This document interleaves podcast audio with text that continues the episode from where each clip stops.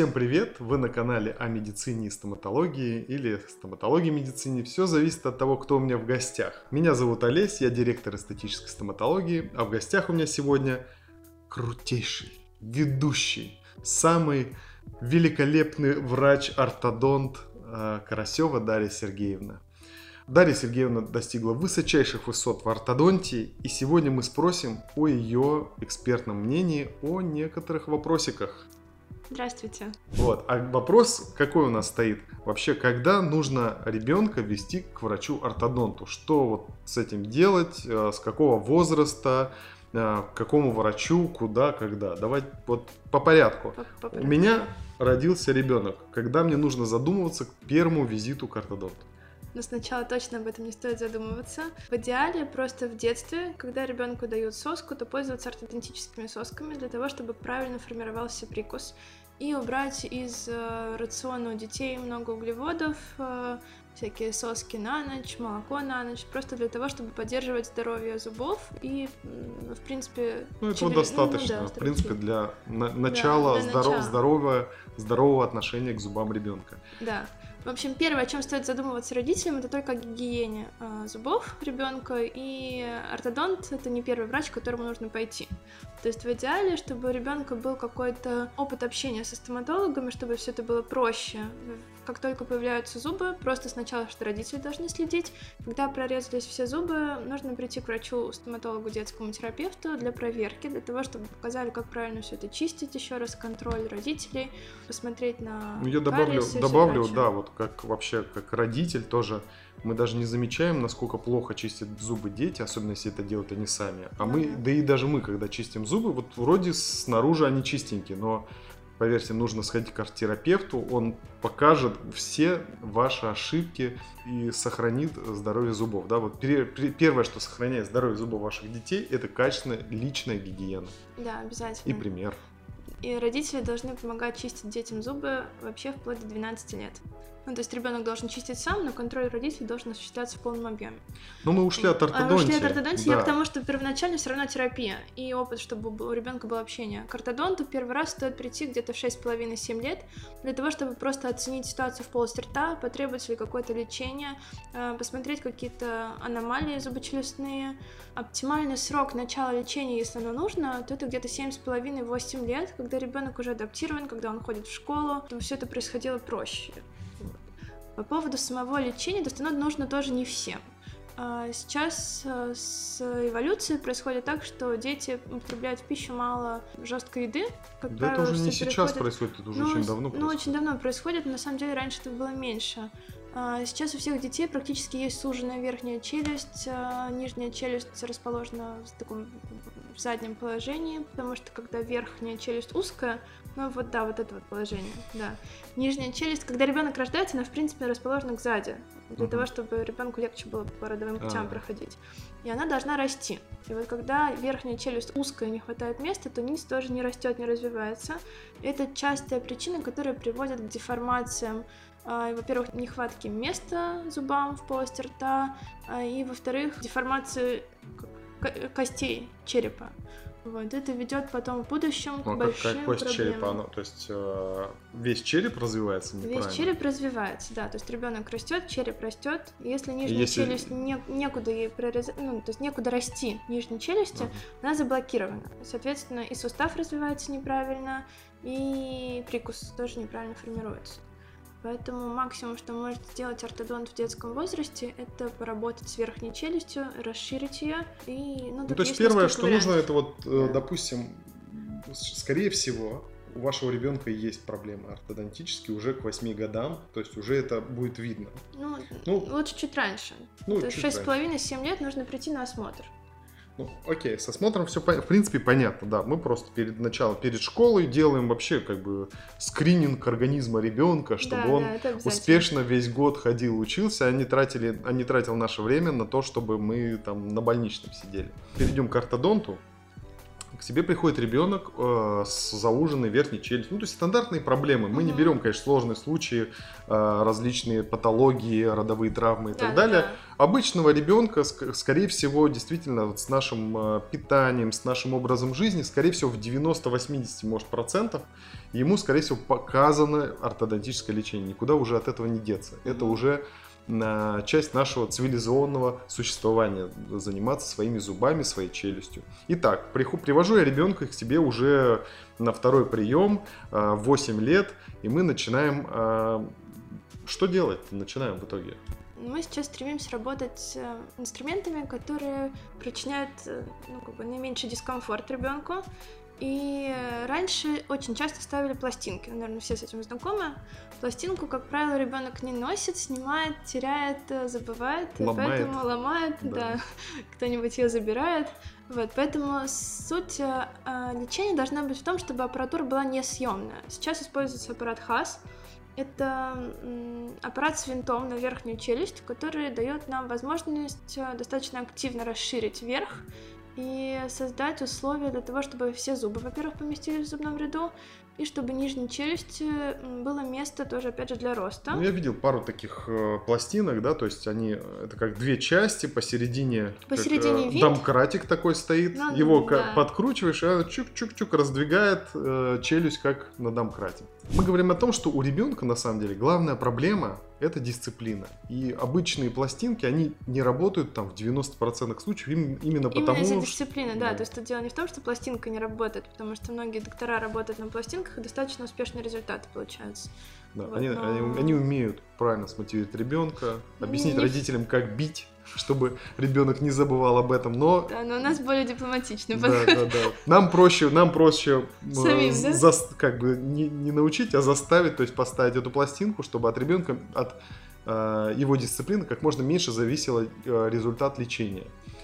А, а сколько ходит ребенку, сколько нужно по времени расширять челюсть? К чему вообще это лечение ведет? Это законченное лечение? То есть он походил с этой пластинкой и все, дальше здоров? Эм, оптимально аппарат ХА состоит около года в полости рта для того, чтобы мы получили этот результат и смогли его удержать, то чтобы не было рецидива потом.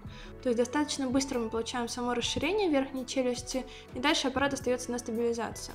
После того, как прошел год, ну то есть аппарат фиксируется на молочные зубы. Если молочные зубы в течение этого года не выпали и все хорошо, то мы снимаем через год аппарат, и дальше по необходимости ставится детская брекет-система. Это как второй этап детского лечения.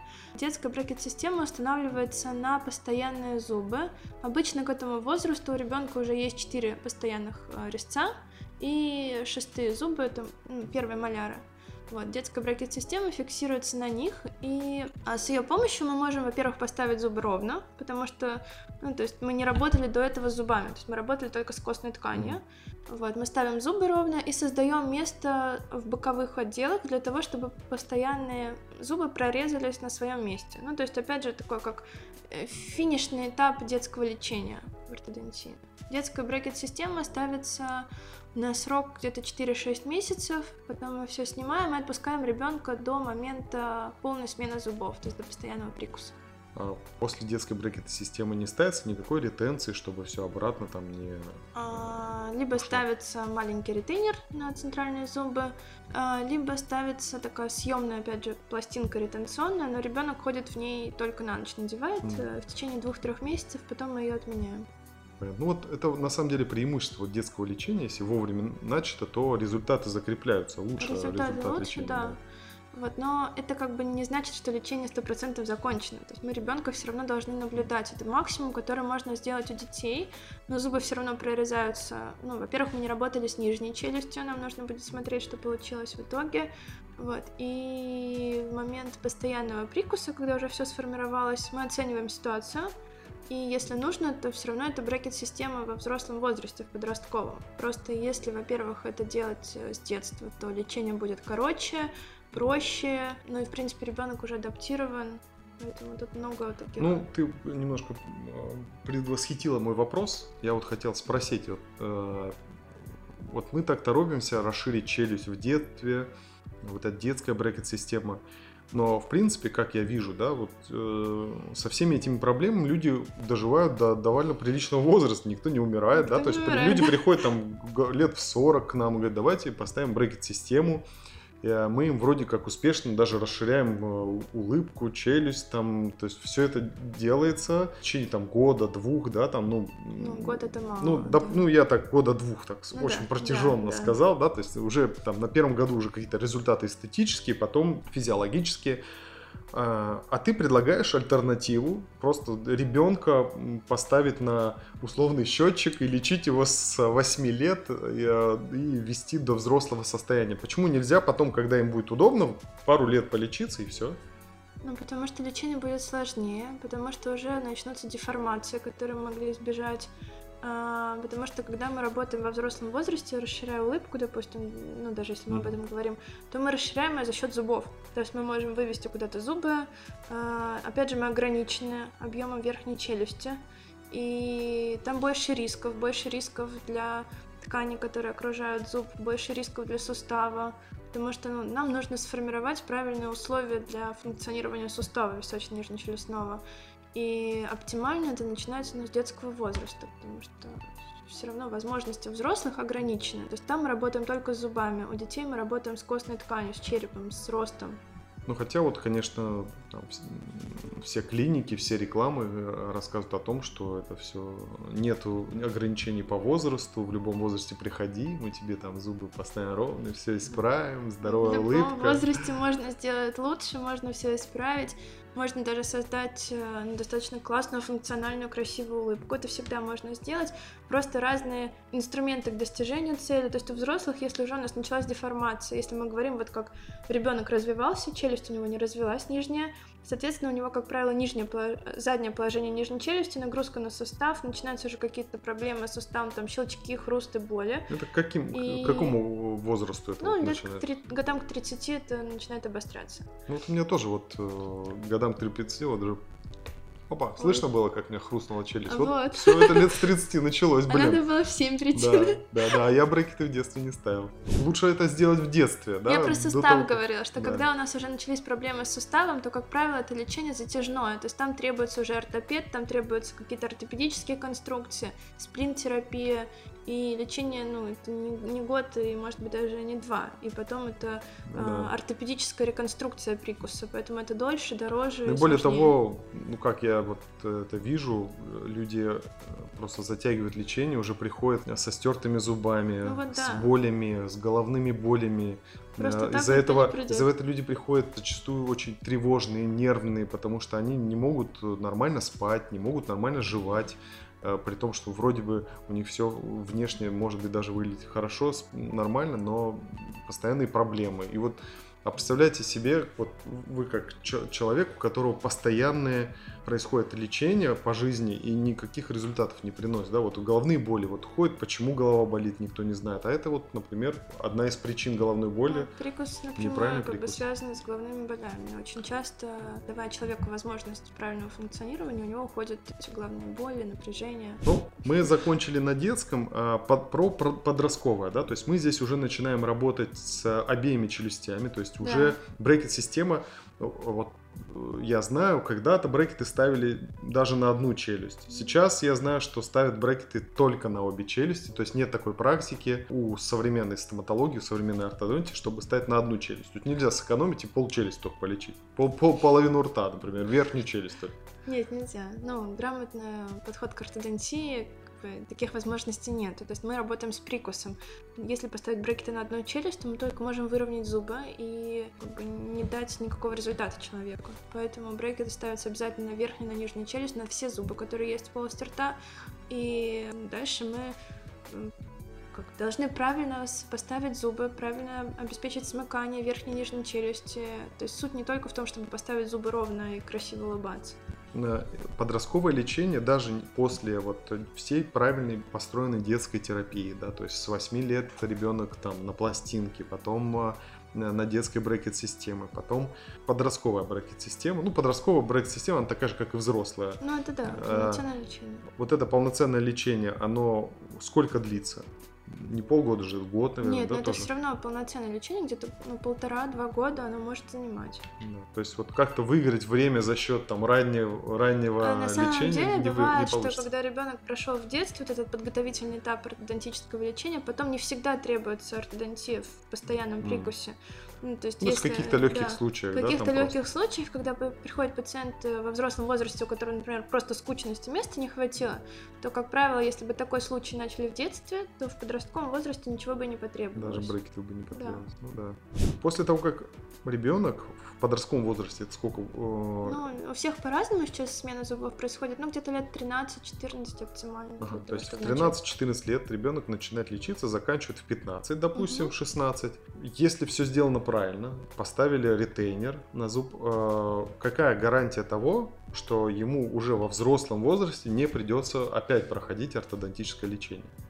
Ну, если соблюдать все рекомендации, которые дал вам ортодонт, то есть после снятия мы обязательно устанавливаем несъемные ретейнеры. Это такая проволочка, которая держит зубы в- ну, как, Ну да, ну она крепится изнутри. крепится изнутри и, да, э, удерживает положение зубов. Ну, кстати, И- многие боятся этого ретейнера, думают, что с этим жить, жить невозможно. Ну, э, после да. того, как пациенты относили брекеты, это вообще не чувствуется на зубах. Это такой Человек тонкий материал быстро, изнутри, да. который ставится только на 6 зубов, поэтому первый день вы привыкаете, дальше он вообще не ощущается на зубах. Вот. Поэтому мы ставим на верхнюю, на нижнюю челюсть ретейнер и плюс даем с собой ретенционную капу, в которой нужно спать в течение года. То есть после этого мы отменяем капу, ретейнер в идеале должен оставаться. Тактику в отношении зубов мудрости тоже должен определить ваш лечащий ортодонт. А, В идеале их нужно убирать. То есть если они не нужны нам для каких-то там целей в плане лечения, то, как правило, они удаляются. Просто нужно определить момент, в который можно их удалять уже. Это определяет хирург и ортодонт вместе. Вот. То есть если соблюдены все рекомендации после окончания ортодонтического лечения, то гарантия на результат, она, конечно, есть. Ну, Правильно то я есть понял, что зубы нужно. мудрости могут испортить ортодонтическое лечение? А, да, Это Ну, я так есть, услышал. да, все Так верно. есть, да? Вот, то есть если их не удалить, ну, как правило, детям не лезут, э, не удаляют зубы, часто бывают родители против, хотя зачатки удалять даже проще, чем сформированный зуб мудрости. Да? Поэтому в идеале, да, убрать Прикольно. э, зубы мудрости для того, чтобы когда они начали формироваться, они не сдвинули зубной ряд. Все Ну вот у зубы меня нас зубы подвижны. мудрости, это, ну, они мне жутко мешают, но при этом я реально боюсь просто идти удалять Это целых два зуба на, верх... на нижней челюсти не прорезаны, на верхней два этих зуба мудрости. Это прям для меня настоящее испытание будет удалить, потому что я, я боюсь этого. И если бы в детстве, может быть, у родителей бы, правда, было бы легче, да, там слегка разрезать. Ну, как правило, нижние ре- легче, верх они бывают высоко расположены. Да. В общем, это нужно смотреть по снимку, с хирургом обговаривать. Но обычно дети легко ко всему адаптируются, легче все это переживают. Да, дети проще. все забывают, да. Что забывают, было, как бы, да, все эти... В принципе, в принципе, пройдя вот этот этап до 16 лет, просто в спокойном режиме, вообще я должен сказать, что в целом вот эта практика ортодонтического наблюдения за детьми мне очень нравится. Почему? Вот я вижу, как вот сторонний наблюдатель, что а, ортодонтическое лечение подразумевает регулярные визиты к врачу, к Да-да-да. ортодонту.